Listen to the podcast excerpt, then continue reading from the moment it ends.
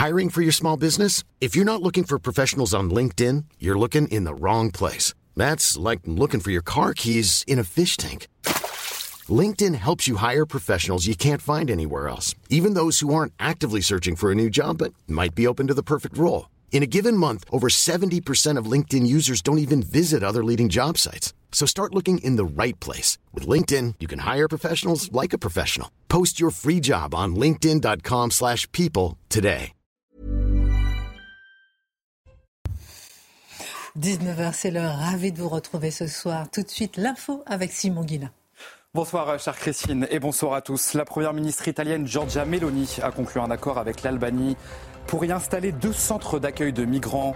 Rome espère pouvoir y transférer chaque année 36 000 migrants arrivés sur les côtes italiennes. Ces centres seraient entièrement financés par Rome, aussi bien la structure que le personnel. La Commission européenne recommande d'ouvrir les discussions d'adhésion à l'Union européenne avec l'Ukraine et la Moldavie. Une annonce faite aujourd'hui par Ursula von der Leyen depuis Bruxelles. C'est un jour historique, a-t-elle ajouté. Les 27 doivent désormais valider l'ouverture des négociations avec les deux pays. Et puis le mois d'octobre 2023 a été le mois le plus chaud jamais enregistré. Il poursuit ainsi la succession de records mensuels entamés au mois de juin.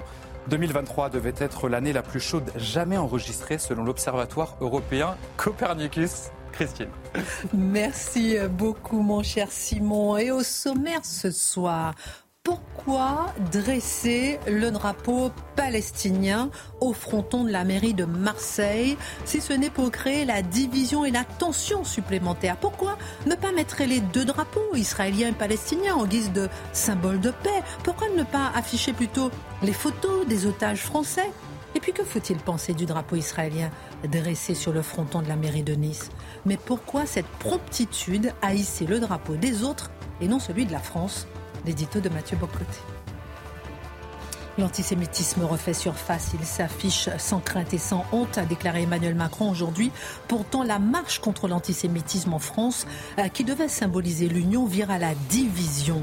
Jean-Luc Mélenchon fait bande à part en déclarant, je cite, Les amis du soutien inconditionnel au massacre ont leur rendez-vous, enjambant ainsi la montée des actes antisémites en France. Peut-on parler d'antisémitisme en France sans évoquer le Proche-Orient?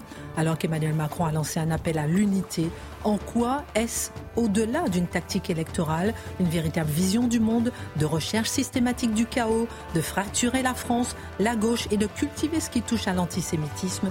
L'analyse de Guillaume Bigot. L'avènement du roi Louis IX, futur Saint-Louis, c'était le 8 novembre. 1226. Mais tenez-vous bien, ce roi a souvent été accusé d'antisémitisme, accusé de développer une forme d'hostilité envers les juifs essentiellement fondée sur des motifs religieux. Est-ce de l'antisémitisme, de l'antijudaïsme, le rejet de la religion juive Saint Louis, c'est le roi des croisades et l'espoir de la reconquête de Jérusalem. Avec Saint Louis, on retrouve presque les origines du drame d'aujourd'hui. C'est ce que nous explique Marc Melon ce soir.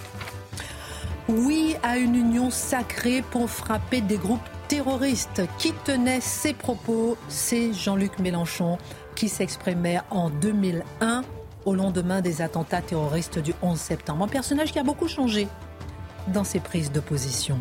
Pourquoi ce retournement aujourd'hui? Pourquoi ce retournement avec lequel vient l'antisémitisme? Jean-Luc Mélenchon 2023, vu par Jean-Luc Mélenchon 2001, le décryptage de Charlotte Dornelas. Et puis le chanteur Slimane, auteur de quatre albums à succès et auréolé d'une victoire de la musique, va représenter la France à l'Eurovision. Un artiste très apprécié en France, mais apprécie-t-il la France? C'est la question que se posera Mathieu Boccoté. On se souvient des propos du chanteur d'origine algérienne critiquant la France après la mort de Naël, je cite, Être horrifié par le symbole d'une république qui tue nos frères, s'éteint-il indigné Plusieurs internautes se demandent pourquoi choisir quelqu'un qui critique la France pour représenter la France. Slimane, le nouveau visage de la France, l'édito de Mathieu Bocoté. Une heure pour prendre un peu de hauteur sur l'actualité avec nos mousquetaires. C'est parti.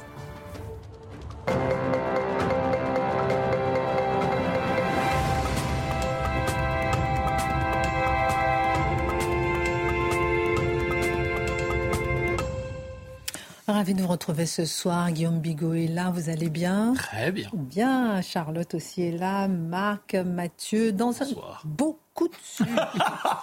Vous pouvez le refaire, bonsoir. Mesdames, bonsoir. beaucoup de sujets ce soir. Et j'ai une petite surprise pour vous. Je ne sais pas si elle va vous plaire, mais moi, elle me plaît. Dans un instant, on fera un tour de table sur euh, j'ai une question à vous poser par rapport à, la marche justement de dimanche. On a entendu Emmanuel Macron qui a déclaré aujourd'hui Veillons à toute confusion ceux qui prétendent soutenir nos compatriotes juifs en confondant le rejet des musulmans et le soutien des juifs. Ne faites pas cette tête-là, Mathieu Bocoté.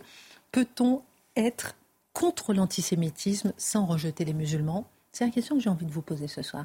Mais avec euh, argumentation. Bien sûr. Manuel Bompard et deux autres députés de la France Insoumise ont demandé à la mairie de Marseille, Mathieu Bocoté, de hisser le drapeau euh, palestinien en berne. Objectif pour la mémoire des milliers d'innocents tués à Gaza et en Cisjordanie. Je cite. Ce ne serait pas la première fois que les filles brandit euh, ce drapeau, mais est-ce qu'un cap ne vient pas d'être franchi ce soir? La question qu'on doit se poser en ce moment, c'est quelle est la fonction du drapeau palestinien pour LFI? Parce qu'on comprend, pour les Palestiniens eux-mêmes, le drapeau, c'est leur drapeau national, c'est le drapeau de combat, et on comprend qu'ils le brandissent. Mais que se passe-t-il lorsque la France insoumise veut brandir ce drapeau et le brandit avec beaucoup plus d'enthousiasme qu'elle n'a jamais brandi le drapeau français. Euh, est-ce que la France insoumise est soudainement nationaliste, à condition que ce soit un nationalisme étranger plutôt qu'un nationalisme français? Voilà qui pourrait nous euh, intriguer. quoi qu'il en soit, je note que c'est à Marseille. Et c'est pas n'importe où. Pourquoi Marseille? Parce que comme l'avait dit à sa manière le pape François, est-ce que Marseille, c'est encore la France? Alors ce l'est évidemment géographiquement, ce l'est historiquement, mais la sécession pour plusieurs, la sécession objective, qui n'est pas encore une sécession de droit, évidemment, mais la sécession de fait de plusieurs quartiers à Marseille fait en sorte que plusieurs disent c'est la ville-monde. Hein, c'est la ville qui porte une identité si différente que l'identité française que le pape François, je le redis, pouvait dire je viens à Marseille, je ne viens pas en France. Donc on peut croire qu'il est possible que nos amis de la France insoumise voient les choses de la même manière. Alors qu'est-ce qui est important ici, je l'ai dit, c'est le symbole du drapeau, euh, du drapeau palestinien. Alors, comment est-il présenté? On comprend qu'il est présenté auprès des populations, des, électeurs à gagner par la France insoumise. Parce qu'on est ici devant de la stratégie politique à part entière. Ils ont compris que la cause palestinienne, telle qu'elle se présente à nous aujourd'hui, avec toute la confusion qui l'entoure. S'agit-il de la cause d'un peuple? S'agit-il de la cause islamiste? De quoi parlons-nous exactement? Cette cause, avec ce drapeau, ce drapeau est devenu pour une partie de la population le drapeau de la revanche décoloniale. C'est le drapeau de la revanche contre l'Occident.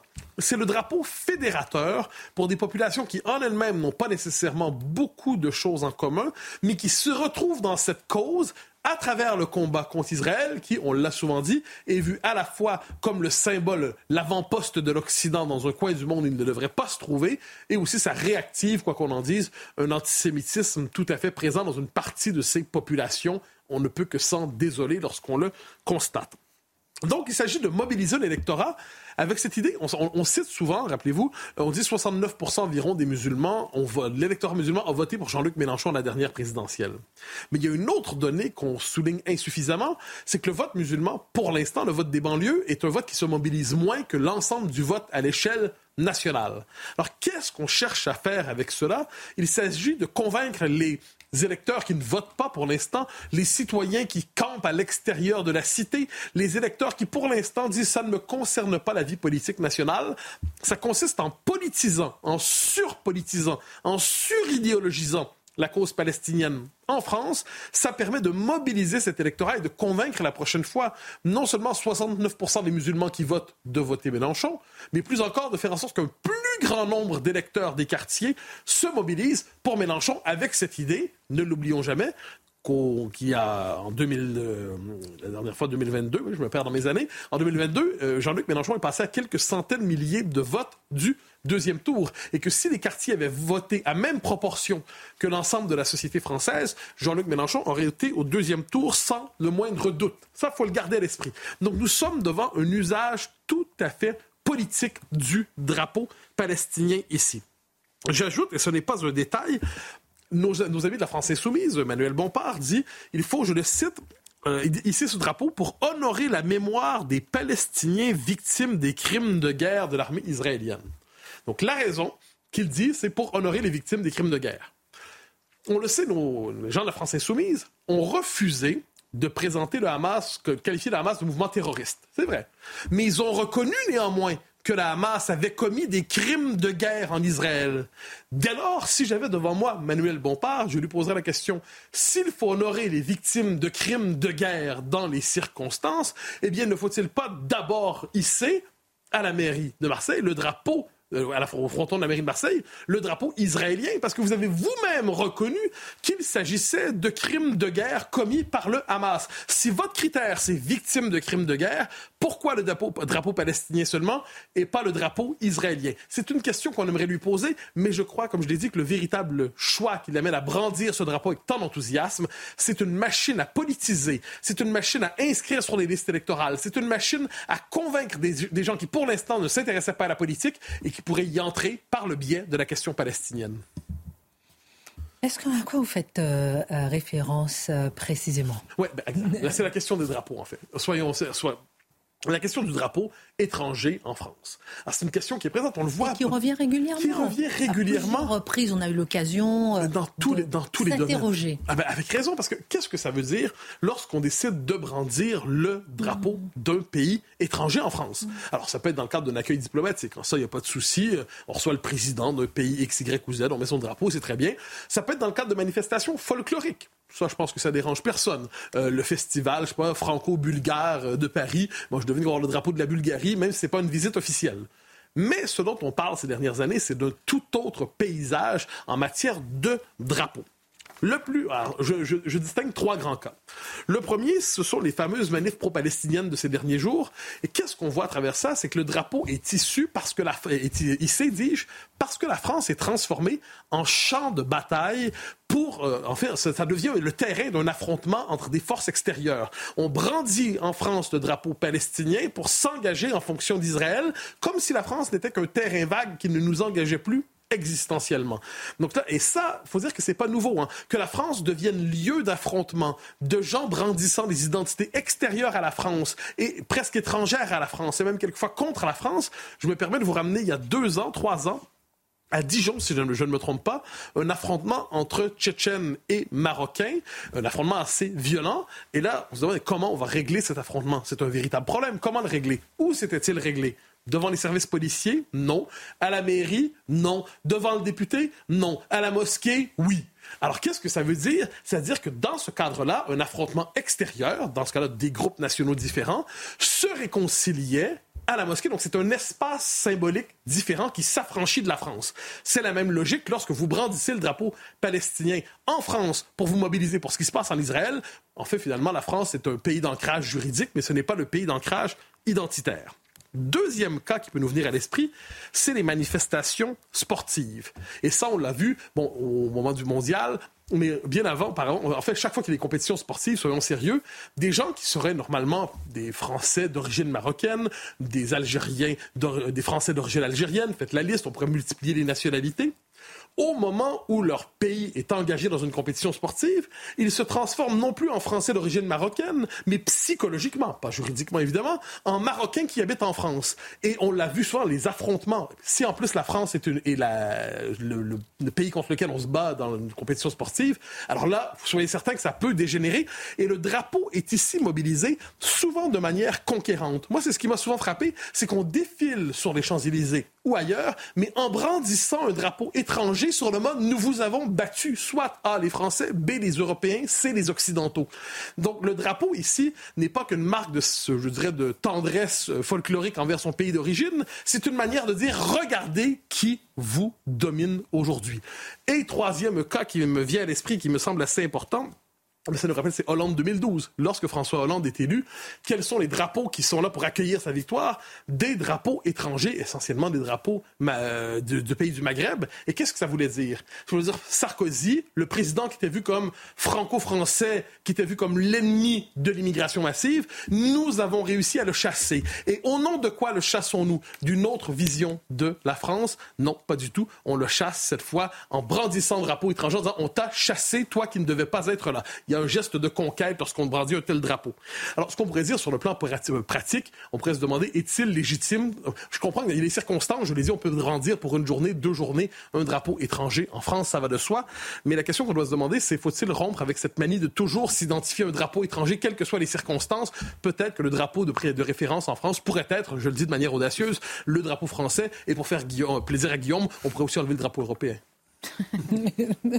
Dernière question, euh, peut-être Mathieu Bocoté, sur un sujet qui n'est pas sans lien, puisque France Info euh, nous apprenait que François Hollande a accepté de participer à la manifestation euh, de dimanche, en exigeant toutefois que le carré d'avant de la manifestation soit réservé aux officiels. Si j'ai bien compris, ce qui lui permettrait de ne pas s'afficher avec euh, Jordan Bardella, le ah, chef du RN. Ah, je crois que vous avez bien compris. C'est ce que nous dit, c'est ce que dit l'entourage de François Hollande à France Info. Hein, c'est assez frappant comme info. Euh, c'est globalement François Hollande veut participer, à cette grande manifestation. On se demande, on se demande quelle est la place du RN. Il a été invité, il sera là. Plusieurs sont très mal à l'aise. Donc comment reconstruire le cordon sanitaire contre le RN en ce moment, même si manifestement la France insoumise dans une position un peu plus complexe, eh bien, comment faire ça? On tripatouille les règlements, on tripatouille les règles pour reconduire le cordon sanitaire contre Jordan Bardella, qui est présenté ici comme le grand infréquentable du moment. Vous l'avez noté depuis quelques jours, hein? c'est le grand retour médiatique à la diabolisation de l'extrême droite, qui apparemment serait le véritable ennemi en ce pays. Donc, on ressort des vieilles citations de Jean-Marie Le Pen, on cherche à tout prix à diaboliser le RN. Qu'est-ce qui se passe en ce moment? Eh bien, François Hollande a fait ce qu'il pouvait pour reconstruire le cordon sanitaire contre le diable d'hier, incapable de reconnaître le diable d'aujourd'hui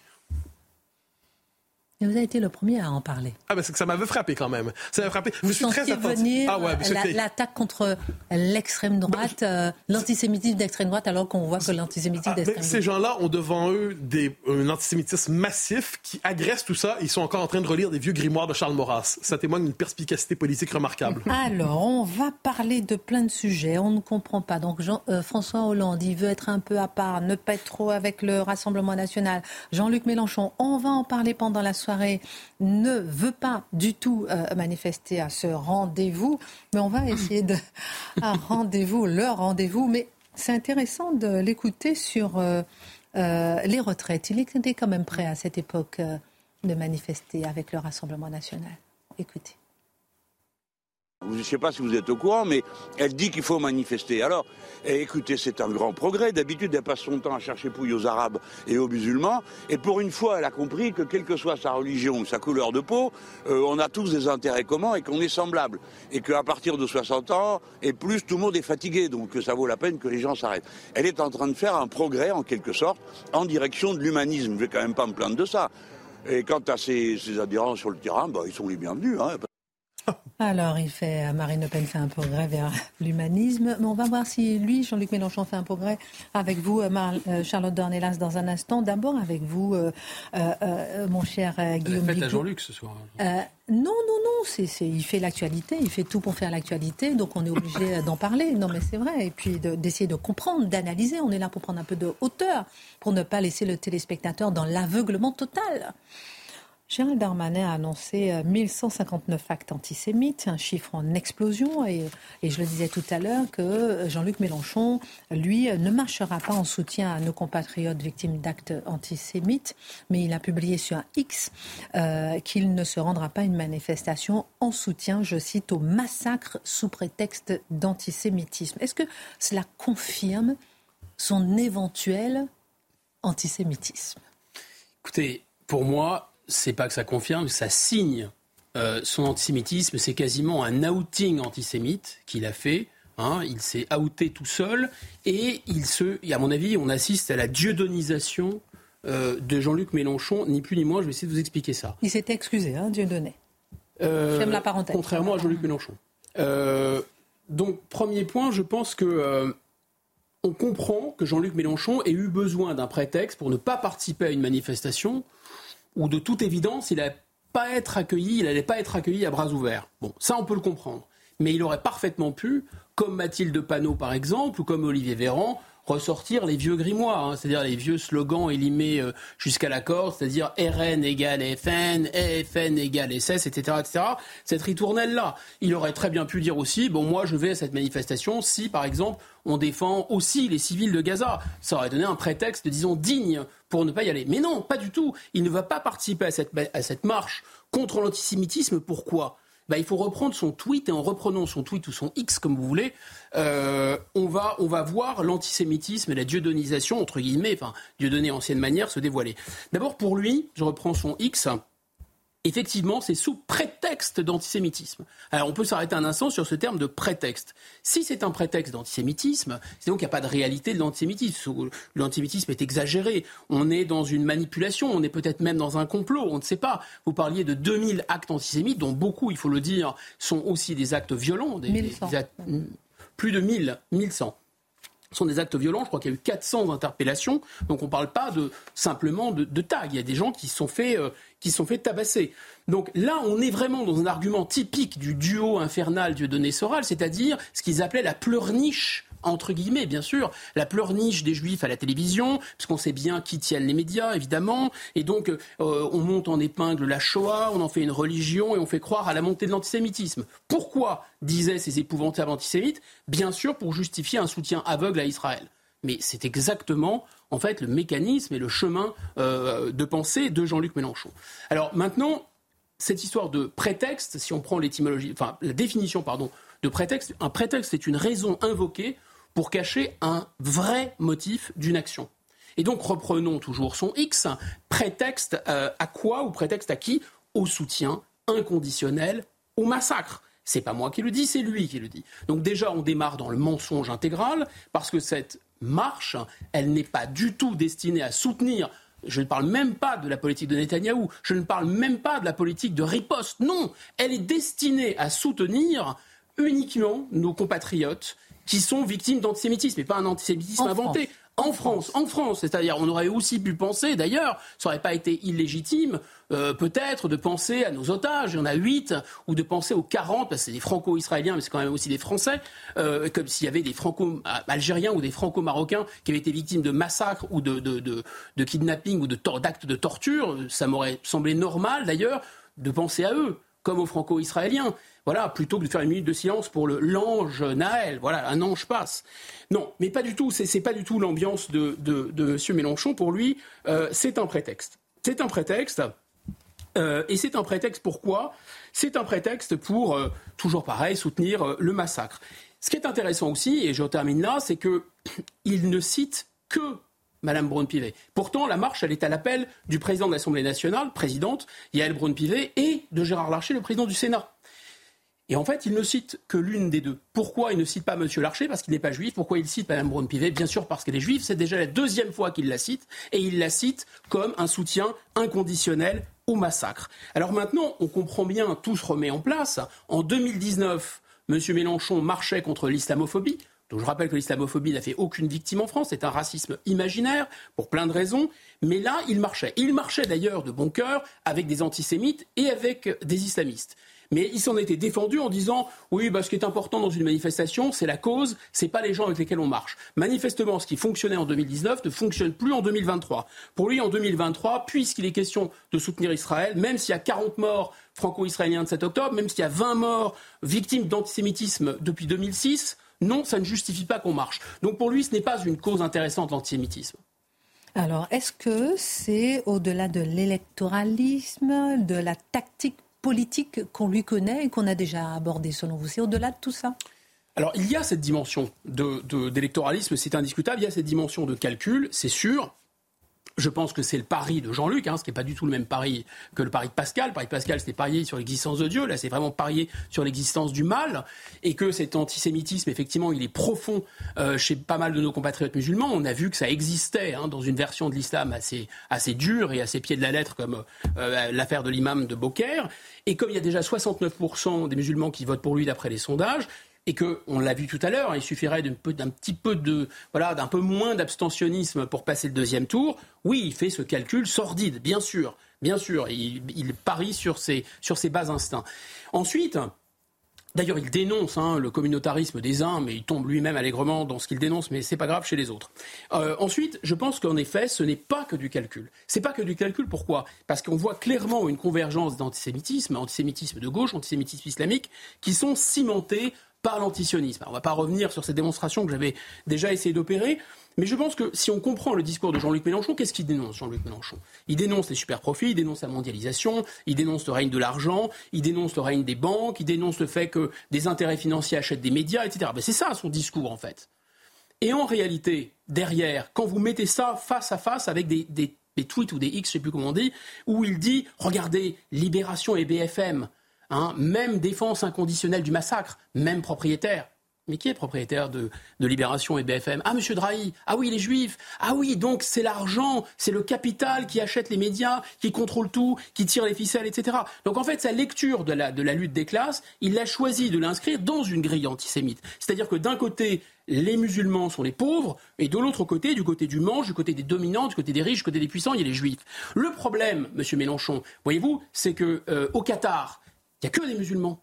Mais au Qatar, ils ne sont pas tellement pauvres, les musulmans. Le problème, monsieur Mélenchon, c'est qu'en France, 20% de la communauté juive vit en dessous du seuil de pauvreté. Mais ça, ça ne rentre pas dans votre logiciel parce que vous êtes bestialement antisémite. Alors maintenant, la question, c'est quoi? C'est que monsieur Mélenchon, il souscrit effectivement à une vision absolument paranoïaque du monde, absolument paranoïaque du monde, où pour lui, dans sa logique, il est le meilleur, c'est vrai que c'est un excellent tribun. Il devrait y arriver. Il devrait déjà euh, être président de la République ou à tout le moins Premier ministre. Voilà. Mais il a le système contre lui. Vous comprenez? Il a les intérêts coalisés contre lui. Il a les intérêts tenus par qui hein, C'est pas la peine de le dire. Voilà. C'est ça la logique de M. Mélenchon. Donc c'est une logique absolument paranoïaque. Que disait-il avant les élections présidentielles? Je le cite. Vous verrez que dans la dernière semaine de campagne, nous aurons de graves incidents. Comme Mohamed Merah en 2012. Je rappelle, Mohamed Merah, c'est un gars qui a tiré à bout portant sur des gamines. Hein. Euh, il leur a tiré, il leur a fait exploser la cervelle à coups de pistolet parce qu'elles étaient juives. Comme les attentats aux Champs-Élysées en 2017. C'est écrit d'avance, disait Mélenchon, c'est écrit d'avance. Et je pense, pour terminer, que la paranoïa et l'antisémitisme sont effectivement très bon ménage. C'est ce qu'Emmanuel Levinas, ce philosophe, expliquait, c'est-à-dire que l'antisémitisme, c'est un racisme très particulier, c'est un racisme qui s'attaque comme tout racisme à l'autre, mais à un autre qui vous ressemble, à un autre qui peut être, dont on n'arrive pas d'ailleurs à détecter si, euh, qui est juif et qui ne l'est pas. Parler, on va en parler, on va Donc c'est paranoïaque, par définition. Mais alors on va revenir sur ce mot euh, paranoïaque que vous, que vous euh, soulignez. On marque une pause, on revient. Je vous sens euh, motivé. Euh, on marque une pause, à tout de suite. Euh, retour sur le plateau de Face à l'info. Vous parliez de Jean-Luc Mélenchon. Vous dites qu'il est un peu paranoïaque par rapport à son approche et la, la lutte contre l'antisémitisme. C'est-à-dire qu'en fait, pour revenir un peu à ce que je disais, il n'explicite pas le lien entre la lutte contre la mondialisation qui me semble notamment la mondialisation financière est un véritable cancer pour le monde et donc je pense que c'est une cause totalement légitime. Le problème c'est qu'en parallèle, son antisémitisme délégitime, voire déshonore cette lutte euh, contre un capitalisme un peu débridé, un peu fou, en quelque sorte. C'est ce que Jean-Marie Le Pen a fait par ses sorties débiles. Euh, il a neutralisé tout débat sur l'immigration pendant 40 ans. Je crains que ce que fait Mélenchon là, dans son antisémitisme, neutralise tout débat légitime euh, sur la mondialisation financière. Donc là, oui, je pense qu'il y a quelque chose de très paranoïaque en, fait. Et Mélenchon n'invente rien parce que tous les partis révolutionnaires et notamment les partis d'extrême gauche pratiquent le fameux centralisme démocratique. Donc il y a un espèce de verrouillage complet dans ces partis et pratiquent les purges. Et c'est bien ce qu'on voit à la tête de la France insoumise. la France insoumise, alors les purges, il y en a, il y en a une liste. Euh, voilà, pas tous les citer. Hein, Charles Girard, euh, Manon Le Breton, Amandine Poulard, euh, François Coq. C'est des gens qu'on ne connaît pas nécessairement, mais c'est des gens qui avaient vraiment beaucoup d'importance dans l'organigramme de Jean-Luc Mélenchon. Et à chaque fois, c'est le même scénario, c'est-à-dire il y a des accusations bidons. Par exemple, si on prend Thomas Guénolé et Georges Kusmanovic sur les derniers exemples, on les accuse d'agression sexuelle. C'est complètement faux, on leur fait un procès stalinien, on les vire, euh, c'est par ici la sortie. Alors en parallèle, comme vous savez, il y a des gens qui réellement euh, se comportent très très mal à l'égard des femmes à l'intérieur de, LFI, mais c'est pas grave parce qu'ils sont euh, les protégés du patron. Et donc, on sait d'ailleurs à ce stade qui sont les prochains sur la liste de, de l'expulsion. C'est-à-dire, il va y avoir évidemment ceux qui ont critiqué euh, la prise de pouvoir de M. Bompard, qui n'est pas du tout démocratique, ceux qui ont critiqué les méthodes de Mme Chikirou, ceux qui ont critiqué, bien sûr, le refus euh, de, qualifier de terroriste le Hamas, et Mme Garrido en tête de liste, puisqu'elle vient d'être euh, mise sur le banc de touche pendant quatre mois. Et on mesure à quel point le discours de, LFI est totalement hors de la réalité. Alors on peut dire si c'est un peu tartuffe d'un côté, mais c'est quand même assez paranoïaque. C'est-à-dire que ces gens ne cessent d'en appeler à la démocratie, ils l'appellent bruyamment et furieusement à la démocratie. Hein. Le 49-3, c'est inacceptable, tout de suite la 6 République, tout de suite les référendums, etc. Et comme dirait Coluche, ils vendent des trucs, ils n'ont pas un échantillon sur eux. C'est quand même assez étrange, parce que la LFI, c'est tout sauf la démocratie. Le système de gouvernance de LFI est totalement opaque, c'est un petit nombre de gens, ça ressemble quand même à une secte avec un gourou à la tête, et ça ressemble furieusement à ce que décrivait Anna Arendt dans le système totalitaire, c'est-à-dire ce qu'elle appelle les structures en oignon. C'est-à-dire qu'il y a à l'extérieur une couche en apparence. Alors en apparence, il y a un parti qui s'appelle les filles, en apparence, il y a un groupe parlementaire, en apparence, il y a un mouvement avec des comités locaux, en apparence, ils ont même une alliance électorale qui s'appelle la NUPES. Oui, sauf que la réalité du pouvoir n'a rien à voir avec l'apparence. La, la, la, réalité du pouvoir, ce sont deux minuscules associations Hein, qui sont euh, installés à Massy dans l'Essonne. C'est quasiment une boîte postale. Il y a trois pelés, quatre tondus là-dedans. Probablement y a-t-il Jean-Luc Mélenchon. Euh, il y a sans doute le gendre de Jean-Luc Mélenchon, Gabriel Amar. Il y a sans doute la compagne de Jean-Luc Mélenchon, Sophia Chikuru. Peut-être le chien de Jean-Luc Mélenchon, euh, les animaux, les, les, canaris de Jean-Luc Mélenchon. Je ne sais pas. Enfin, grosso modo, ils sont un petit comité à, à, verrouiller, à complètement mmh. verrouiller ce système. C'est-à-dire qu'en fait, la France insoumise contrôle l'argent est contrôlé, l'image est contrôlée, la NUPES, prenons la NUPES, en apparence, c'est une alliance entre partis. Mais pas du tout, en fait. La NUPES, qu'est-ce que c'est? Eh la NUPES, c'est une marque qui a été déposée avec un logo voilà, vous voyez, par ce, à l'INPI, par, euh, euh, Jean-Luc Mélenchon et, euh, et, ses trois, et ses trois camarades de secte. Voilà, c'est ça. Et en fait, on a quelqu'un qui est une espèce de forcené de l'islamo-gauchisme qui est enfermé dans son bunker. Et je pense qu'il ressemble de plus en plus furieusement à un personnage de sinistre mémoire qui s'appelle Jacques Doriot. Voilà, qui était quelqu'un, un grand tribun qui venait du Parti communiste, qui a fondé le Parti populaire français. On avait parlé de lui. Ah, et dont l'antisémitisme euh, était forcené. Ah oui, il y a peut-être quand même une petite ressemblance, oui. Sans doute dû au hasard. Merci euh, euh, Guillaume Bigot. je ne comprends pas parce que Jean-Luc Mélenchon, il voulait quand même déboulonner la statue de Saint-Louis qui a inventé le port du signe distinctif pour les juifs et brûler des Torahs, a-t-il dit le 21 septembre. On parlera dans un instant mhm avec vous de, de Saint-Louis parce qu'aujourd'hui, c'est l'avènement justement de, du futur Saint-Louis. On parlera. Il a 12 ans, petit bonhomme. Il a 12 ans et on se demandera s'il est antisémite. Juste avant, s'il était antisémite, s'il était euh, anti-judaïque, on va dire. On va faire un tour de table juste pour savoir un peu justement à propos de cette marche. Est-ce que, comme le disait Emmanuel Macron, il dit veillons à toute confusion. Ceux qui prétendent soutenir nos compatriotes juifs en confondant le rejet des musulmans et le soutien des juifs. La question que j'ai envie de vous poser, est-ce qu'on peut soutenir les juifs sans rejeter les musulmans. Le chef de l'État appelle à marcher pour l'unité, mais marcher pour la bonne unité, on va dire. Est-ce qu'on peut soutenir les juifs sans rejeter les musulmans? D'abord, on ne rejette pas les musulmans. Personne ne rejette les musulmans. On rejette une manifestation d'un islam radical. Et comment il se déclare, comment il se repère bah, avec les femmes voilées, avec les hommes qui portent les tenues, qui ont de plus en plus des barbes fournies.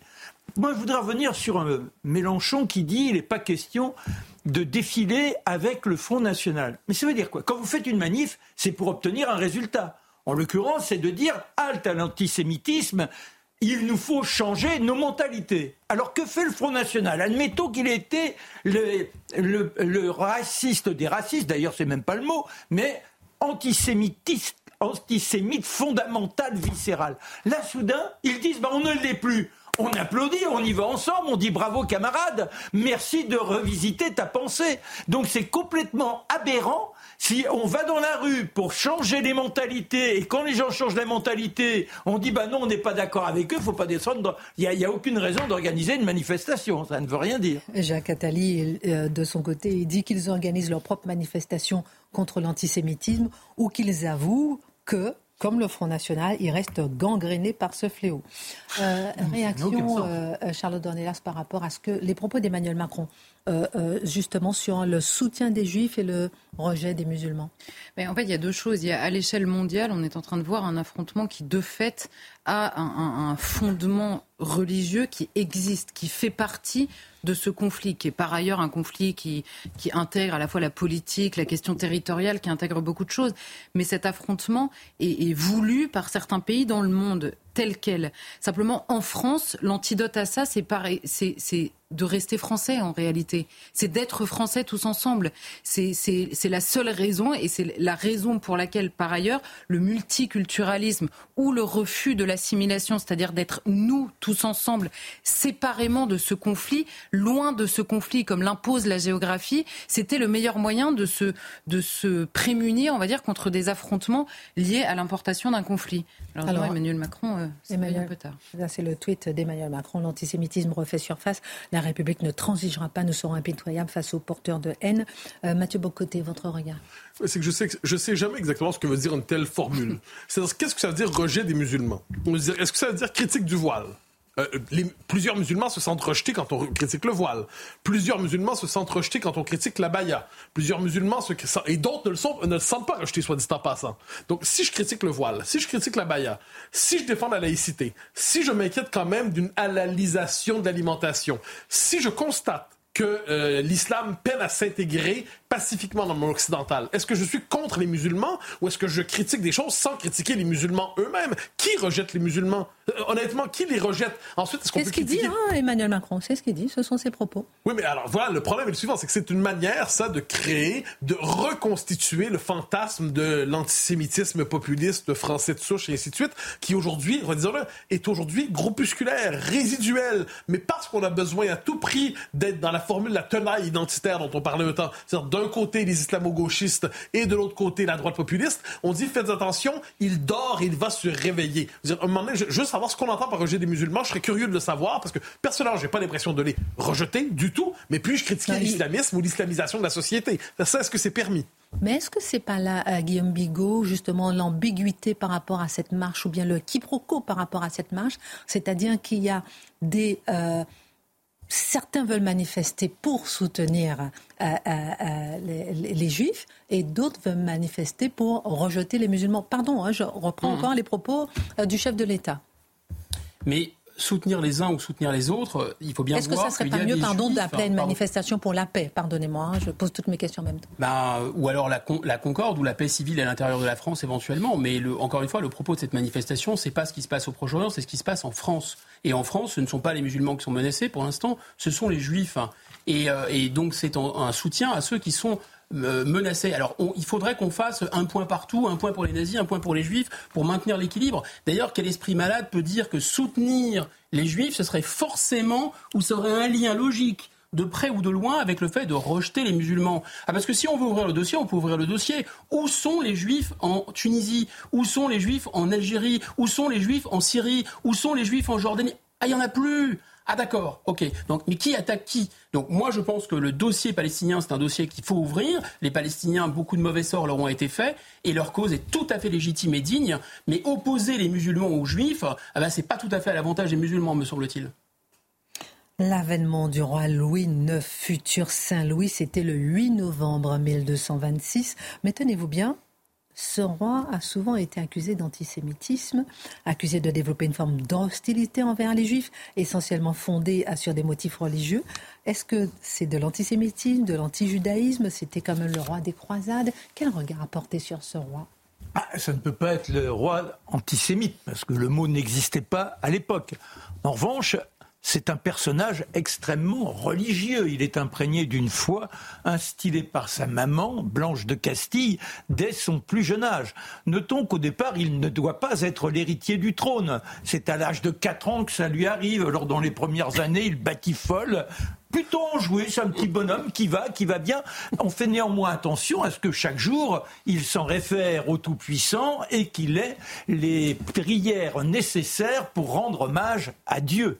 Et puis, quand il devient l'héritier du trône, sa maman, qui, bon, faisait attention comme ça, soudain, elle le prend sous son aile et elle veut qu'il soit exemplaire, car la France doit porter ce message catholique cette raison de vivre selon les principes de la religion, donc selon la volonté de Dieu. Et pour ce faire, le gamin, très tôt, découvre le plaisir de la mortification, on peut dire ça comme ça. Il s'auto-flagellera, ça sera sa manière de purifier son âme tous les vendredis. Il portera le silice, vous savez, cette euh, tenue qui permet de connaître la douleur, ça arrache votre peau pour vous rappeler à une sorte de commisération d'un devoir de bonne tenue. Et de là, tout ce qui échappe à la morale chrétienne, il ne peut pas le supporter. Il pestera contre les tavernes, il pestera contre les jeux d'argent, il pestera, oh là là, quand il en voit une, oh, cette gourgandine, cette prostituée, c'est intolérable, et hop, en prison. Il ne faut pas voir ces gens-là. Et il les exclut de la cité. Alors que se passe-t-il par rapport aux juifs? Eh bien, c'est la même chose. L'exemple vient de son grand-père, Philippe Auguste. Philippe Auguste, ayant besoin de quelque argent, a pensé qu'une bonne partie de la communauté juive pratiquant l'usure disposait d'un trésor suffisant et hop, on les spolie et on les exclut. Il les rappellera après parce qu'il s'apercevra que quand ils ne sont pas là, il a un peu un cours de piécettes. Alors, il vaut mieux qu'il soit avec lui. Et là, eh bien, il y a cet anti judaïsme. Pourquoi?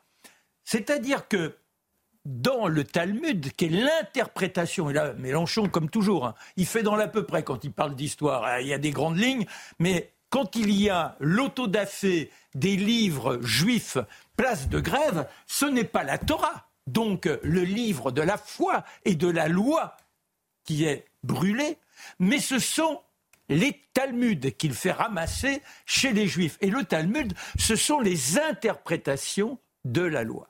Et alors, bon, que reproche-t-on aux Juifs? Les Juifs, ils sont chrétiens, ne l'oublions pas.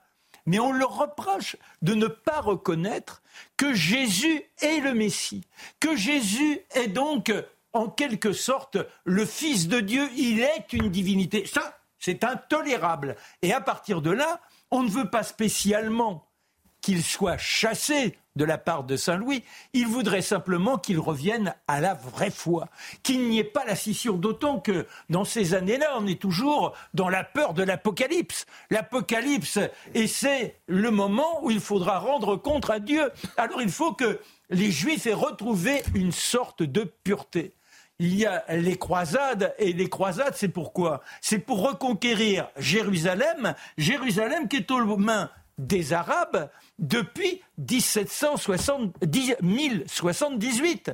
Et les Arabes, ce ne sont pas les musulmans. Les musulmans, ils viendront plus tard pour reprendre Jérusalem. Et là, ce sont les Seljoukides, c'est-à-dire ces gens qui viennent d'Anatolie, ce sont les Turcs.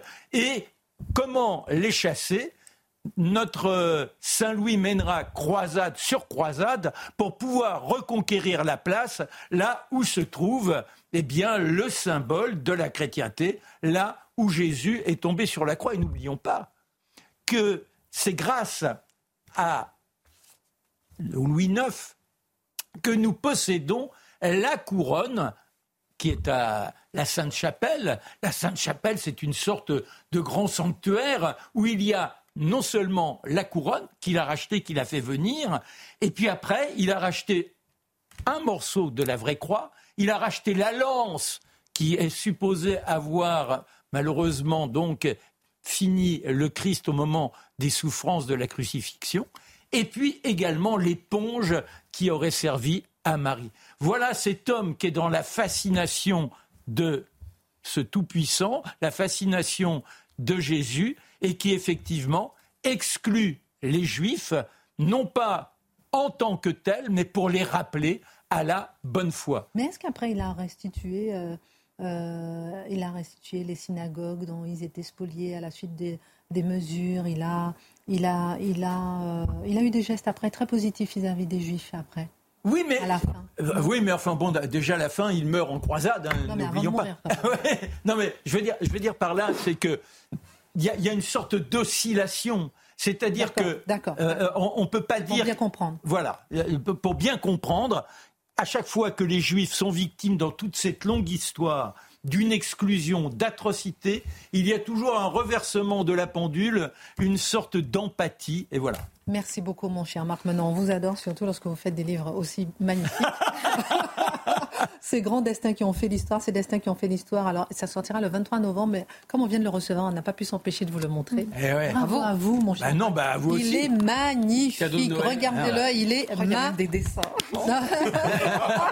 oui, il y a des dessins. Alors, les dessins, c'est pour moi, l'écriture, le reste. Mais non, c'est pour répondre à vos questions et qui sont toujours des très bonnes questions. C'était notre émission sur C'était CNews. notre émission qu'on Hein, c'est le patron Serge Nedjar qui nous a offert ce petit cadeau. Cette émission euh, sur l'histoire, on était euh, contente de l'avoir. En tout cas, ça sort le 23 novembre. Vous, on a parlé de votre livre. On en reparlera peut-être demain. Mais alors, attention, je viens vous faire écouter une petite chanson. Écoutez ça, écoutez ça. Dites-moi si vous aimez bien.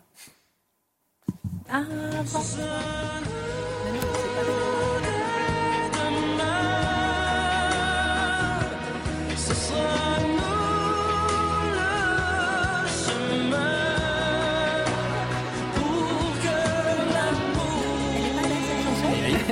pas Mais pourquoi est-ce qu'on n'a pas choisi pour l'Eurovision non mais d'accord, il n'est plus là Daniel Levy, on pense à lui, mais je trouve que c'est une belle chanson qui rassemble, qui unit. Tout le monde a chanté cette chanson, juifs, musulmans, français, algériens, tous. Et puis euh, il y a cette chanson aussi euh, que j'aime beaucoup, de Slimane. Avant toi, on m'a pas montré le chemin. Aime cette chanson de Slimane. Hein. Tout le monde aime cette chanson de Slimane. Et on va parler avec vous, Mathieu, dans un instant de euh, Slimane, nouveau visage de la France pour représenter la France. Chut, mais il a critiqué la France. On comprend pas. On aimerait comprendre un petit peu. Dans un instant. Charlotte Dornelas.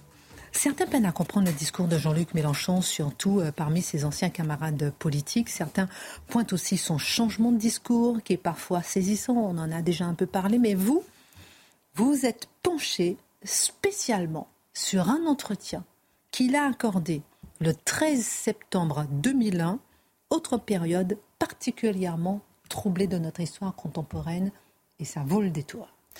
Oui, ça vaut le détour parce que Jean-Luc Mélenchon, à l'époque, euh, donne les meilleurs arguments, en fait, donne les meilleures réponses, prend les meilleures précautions dans ses réponses euh, qui pourraient être apportées au Jean-Luc Mélenchon d'aujourd'hui. On va essayer de comprendre pourquoi, mais par ailleurs, extrêmement intéressant de se pencher euh, sur son discours à l'époque, parce que le parallèle est quand même assez stupéfiant entre ses réponses à l'époque et celles d'aujourd'hui. Alors, je fais une précision, je, je n'exige de personne de garder exactement trait pour trait, mot pour mot, la même analyse à 20 ans d'intervalle, étant donné le- le- les mouvements géopolitiques dans le monde. Ça n'est évidemment pas mon sujet, mais vous allez voir que là, en l'occurrence, ce sont les principes d'analyse qui ont changé. Et ça, c'est intéressant, puisque euh, des principes, c'est fait précisément pour ne pas varier selon les situations et en fonction euh, des euh, événements. Donc c'est la tendance de fond, par ailleurs, la tendance de lecture de Jean-Luc Mélenchon est la même sur le monde entre les deux événements. C'est ça qui est très intéressant, c'est que c'est- il n'a pas forcément changé d'avis sur les choses. Simplement, il se permet quelques digressions par rapport aux propres principes qui ne s'appliquaient il y a 20 ans. Voilà ce qui m'a intéressé. La première chose, c'est la question terroriste, puisqu'évidemment, c'est celle qui a fait beaucoup parler euh, ces derniers jours. Et à l'époque, il fait, on est deux jours après le 11 septembre, donc il y a encore énormément de flou sur qui a commandité ces attaques, qui les a perpétrées. Et Jean-Luc Mélenchon euh, euh, fait une éloge assez légitime de la précaution dans l'analyse, mais il tient lui-même à préciser un point, et je le cite. Il n'y a aucune fin qui justifie l'utilisation de moyens pareils. Je pense qu'il faut être catégorique sur ce sujet parce que le risque, c'est la dérive de penser que dorénavant, pour les illuminer, les exciter, la vraie politique, celle qui obtient des résultats, c'est celle-là. Il parle donc du terrorisme. Donc nous devons être catégoriques. Pour pouvoir être catégorique, il faut là aussi appliquer le principe de discernement. Il n'y a pas d'excuse à cette barbarie. Et au moment où parle Jean-Luc Mélenchon à l'époque, il ne sait pas qui a frappé les tours. Personne ne le sait, hein, lui comme les autres. Personne ne le sait. Donc il est capable, par ailleurs, avant même de savoir qui est derrière ces attentats, avant même de savoir quelles sont les raisons invoquées par les personnes qui frappent les États-Unis, il est capable de qualifier un acte en dehors précisément d'un contexte géopolitique qu'ensuite on peut analy- analyser en dépit ou euh, euh, en parallèle, on va dire, de la qualification de cet acte. Et il précise, même dans sa réponse, ouvrez les guillemets encore, Ne faisons pas l'erreur de dire que quelque part, le recours à des moyens pareils serait le résultat de telle ou telle oppression ici ou là. Non, non, il n'y a aucune excuse. Il est en train de nous expliquer que la fin ne justifie pas les moyens, en l'occurrence certainement pas ces moyens-là. Et autre chose qui m'a intéressé par rapport à son positionnement précisément géopolitique cette fois-ci, il y a un parce qu'il est sur une émission sur euh, LCP et il y a plusieurs journalistes qui se relaient, ça s'appelle Face à la presse, il y en a plusieurs. Et il y a un chroniqueur américain qui vient l'interroger à l'époque sur sa critique régulière des États-Unis. Et là, Mélenchon répond. Et alors là, on ne peut pas être plus clair. Et là encore, pensons à ce qui se passe aujourd'hui. Ouvrez les guillemets. Je suis extrêmement critique à l'égard de la politique du gouvernement de votre pays en tant qu'homme politique dans mon pays, mais pas un instant, sous quelque forme que ce soit, je ne peux me sentir lié d'une quelconque manière à cette ignominie. Et j'avoue qu'en posant des questions comme celles que vous faites, c'est-à-dire le lien qu'il établit, le journaliste américain, vous me mettez très mal à l'aise, car à cette heure, moi je n'ai envie d'exprimer que de la compassion pour nos amis américains. À l'époque, Jean-Luc Mélenchon est très critique sur la politique américaine, ce qu'il continue à être malgré ce qu'il est en train de se passer, et lui dit c'est vraiment pas le moment, deux jours après, de me poser cette question, parce que vous avez l'air de lier deux choses, et ma compassion va aux Américains qui viennent d'être frappés. Euh, il y a beaucoup de choses qui ont changé quand même, puisqu'il était en l'occurrence, assez difficile d'entendre dans la bouche de, Jean-Luc Mélenchon, pardon, cette même euh, euh, distinction entre les choses, ce même discernement après l'attaque du Hamas ça m'a. Euh, Cette même compassion. Euh, mais comment comprendre, euh, justement, Charlotte Dornelas, un tel comportement, changement de comportement, une telle mutation dans le discernement, dans la précaution même aujourd'hui? Ben, je pense qu'il y a plusieurs raisons. D'abord, à l'époque, Jean-Luc Mélenchon, il refuse, il le dit lui-même, il refuse de faire un chèque en blanc euh, aux États-Unis, puisqu'on lui pose la question de la riposte. Et il rappelle en revanche la nécessité de la riposte. Là encore une fois, je, le cite, hein, une union sacrée pour frapper des groupes terroristes qui seraient clairement désignés, bien sûr que oui. Bien sûr que oui, qu'il faut que tous on s'y mette. Bon, là, c'est du, du, parler. Hein. Et il dit plus tard, la riposte est nécessaire pour tous ceux qui n'admettent pas que le terroriste puisse croire qu'il peut frapper qui il veut, quand il veut, où il veut, de la manière qu'il veut. Et il ajoute, Jean-Luc Mélenchon, si ça veut dire qu'au nom du fait qu'on est solidaire, que l'on cherche à éradiquer le terrorisme, il faut avaler tout le reste avec, alors là, c'est non. J'espère que personne n'aura la sottise de nous demander ça. Cette citation, elle est intéressante parce que là encore, il est capable de discerner les situations, les moyens et ce qu'il accuse. Et il y a une phrase qui résonne étrangement par rapport à la situation actuelle et même là, par rapport aux dernières années, quand on a été frappé par le terrorisme, même jusqu'en France. Il dit il faut que ceux qui utilisent ce genre de méthode sache que nous sommes capables de nous défendre. Ce n'est pas parce que nous sommes démocrates que nous allons nous contenter de pleurer et d'avoir notre mouchoir à la main. Non, nous sommes capables de les frapper. Et il va jusqu'à reprocher aux États-Unis, et là aussi ça m'a quand même beaucoup intéressé, il reproche aux États-Unis leur armement des terroristes. Alors leur armement physique, puisqu'en l'occurrence il parle de Ben Laden à l'époque. On ne sait pas encore que c'est lui qui est derrière les attentats du 11 septembre, mais on parle déjà beaucoup de lui. Et il accuse, alors Mélenchon n'a pas armé directement des terroristes, mais même dans le soutien, euh, dans le soutien, euh, on va dire par omission, on va dire, là, encore une fois, ouvrez les guillemets, je pense qu'on joue aux apprentis sorciers quand on prend appui sur des fanatiques. Ces gens-là sont absolument imperméables à la raison. Et vous croyez un jour les avoir avec vous, le lendemain ils sont contre vous. Parce qu'ils suivent leur obsession, je crois que je dis là des choses quand même qui sont assez évidentes. C'est pareil, cette phrase-là aujourd'hui, elle résonne étrangement par rapport justement au manque de distance, on va dire, de euh, Jean-Luc Mélenchon. Et par rapport au, changement de comportement, on va dire, qui découle de tout ça et que l'on comprend à 20 ans d'écart, je pense que les raisons, elles sont liées, un, au conflit euh, qui touche évidemment le Proche-Orient aujourd'hui, à la différence, mais euh, pardon, ce conflit-là par rapport au changement, on va dire, de population en France et de population sur laquelle table Jean-Luc Mélenchon. Là, encore une fois, il explique à l'époque, il dit, on a du, on a du mal par rapport au lien, on va dire. Il parle, il dit, c'est la tradition de la social-démocratie française, dont tout le monde connaît les liens historiques qui n'ont pas bougé avec le parti travailliste israélien et avec la naissance de l'État d'Israël.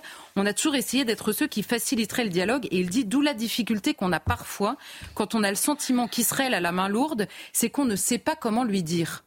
Ce qu'il est en train d'expliquer à l'époque, c'est que le lien historique, le lien donc quasiment euh, euh, charnel qui lie la social-démocratie à la création de l'État Israël, l'empêche parfois de, de, de dire les choses, c'est-à-dire de rester à distance de ce conflit qui ne concerne pas directement un Français.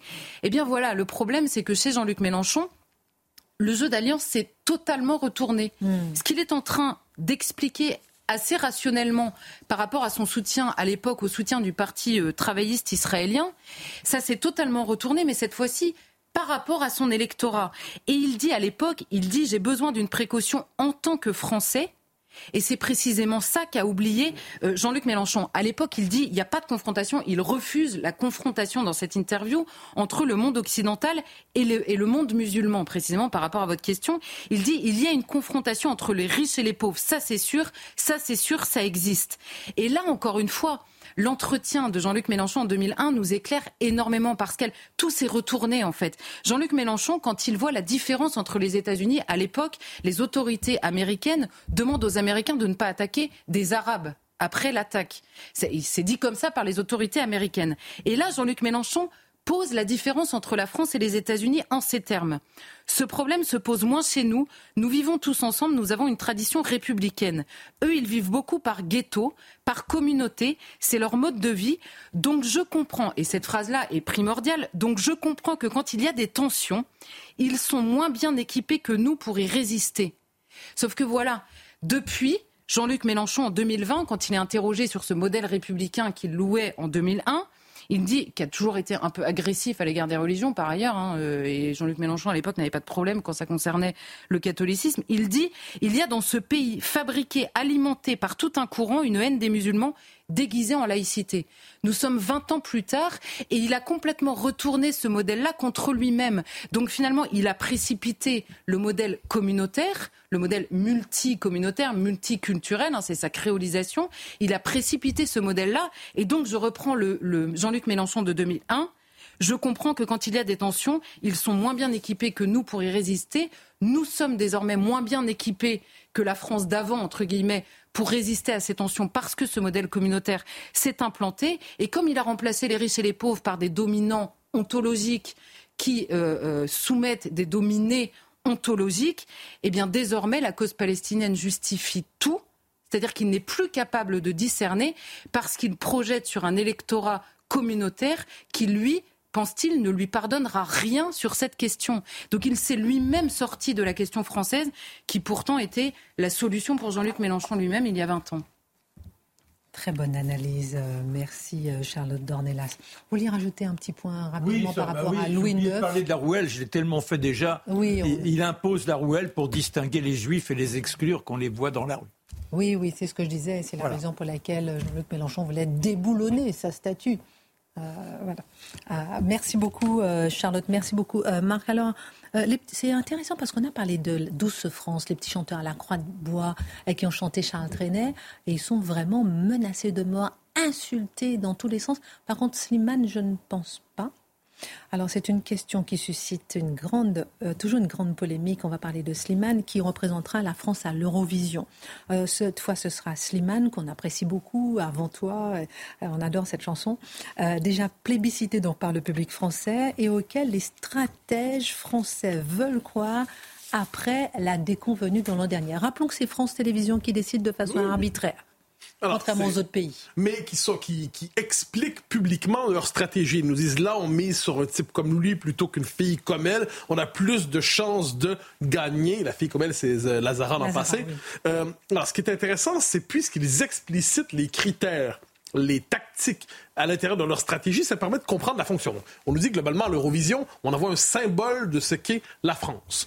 À l'Eurovision, on envoie un symbole de ce que nous sommes aujourd'hui désormais. À l'Eurovision, on envoie le symbole de ce que nous devons devenir, pas nécessairement seulement de ce que nous sommes, mais de ce que nous souhaitons devenir. Alors, il suffit de se tourner sur certaines, euh, certains interprètes des dernières années pour voir ce que, pour les gens de France Télévisions, ce que la France doit devenir. Alors, l'an passé, on s'en souvient, c'était Lazara, une Québécoise d'origine maghrébine, qui est envoyée euh, marocaine, je crois, qui est envoyée à l'Eurovision et on se souvient du geste quelque peu disgracieux par lequel elle accueille sa défaite.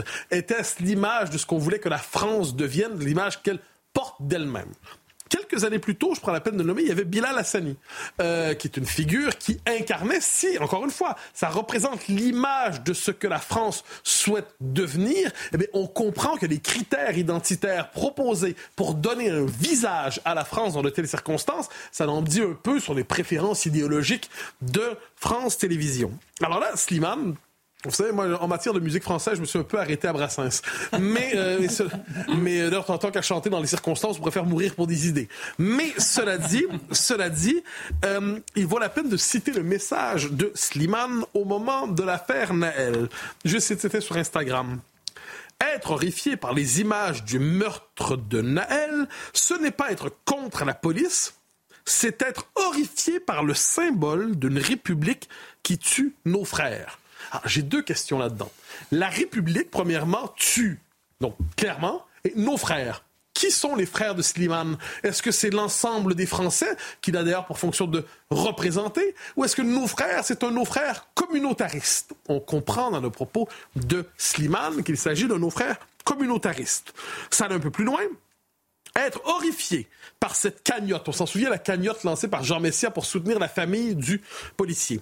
Être horrifié par cette cagnotte qui a été faite pour un présumé assassin, ce n'est pas être contre un système, mais c'est lire entre les lignes. Alors, monsieur lit entre les lignes.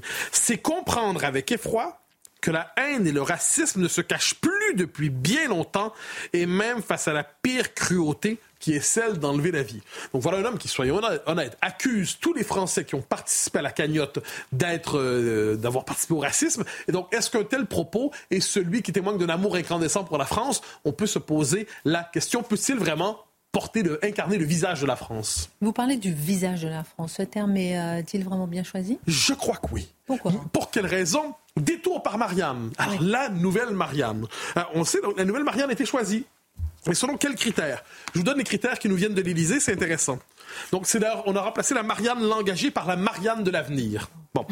Et euh, pourquoi on l'a choisi? Donc pour leur talent, euh, euh, les, les, les, les, choix, et leur appartenance, c'est ceux qui ont proposé des, des, des, symboles, à des courants artistiques contemporains comme le street art ou le link art, mais surtout, Emmanuel et Brigitte Macron ont retenu celle qui exprimait le mieux la dimension républicaine, confiante en l'avenir, ancrée dans le monde et dans la transition écologique. Vous m'expliquerez de quelle manière une beauté peut être conforme à la lutte dans la transition écologique, je sais pas. Mais je note, en passant, un dernier mot, vous me pardonnerez. Marlène Schiappa avait dit à l'époque, un an et demi, pourquoi Marianne serait forcément une mannequin blonde et là, d'autres avaient ajouté, toutes les personnes qui se sentent femmes peuvent participer. Donc, si je m'étais senti femme, j'aurais pu participer. Moi aussi. Alors, qu'est-ce que ça veut dire? Je résume en un mot simplement. Il y a toujours une dimension esthétique dans toute révolution. Il y a toujours une dimension esthétique dans tout régime. Il y a toujours une dimension, une image ah, dans tout euh, discours idéologique. L'Eurovision a parlé de sa, enfin, France Télévisions a parlé de sa vision de la France pour l'Eurovision. Et c'est la vision exprimée par Slimane au moment de la mort de Naël. Merci beaucoup Mathieu Bocoté. Quand on voit le visage de Marianne, c'est intéressant. Pour la première fois, elle tourne la tête, mais à droite. on va terminer avec, euh, mon, avec mon choix pour l'Eurovision. Allez. Non, je pense à Fernand de Pampelune. Non, c'est beau, non, c'est beau. Ça, c'est ça qui réunit la France. L'amour, les, les... Non, mais c'est vrai. C'est beau, ça. Daniel Lévy. Eh oui. Tout le monde a chanté Daniel Lévy.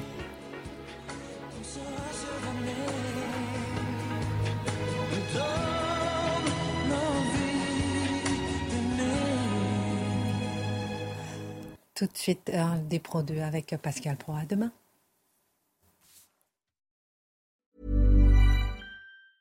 Mom deserves the best, and there's no better place to shop for Mother's Day than Whole Foods Market. They're your destination for unbeatable savings, from premium gifts to show-stopping flowers and irresistible desserts. Start by saving 33% with Prime on all body care and candles. Then get a 15-stem bunch of tulips for just $9.99 each with Prime. Round out Mom's menu with festive rosé, irresistible berry chantilly cake, and more special treats. Come celebrate Mother's Day at Whole Foods Market.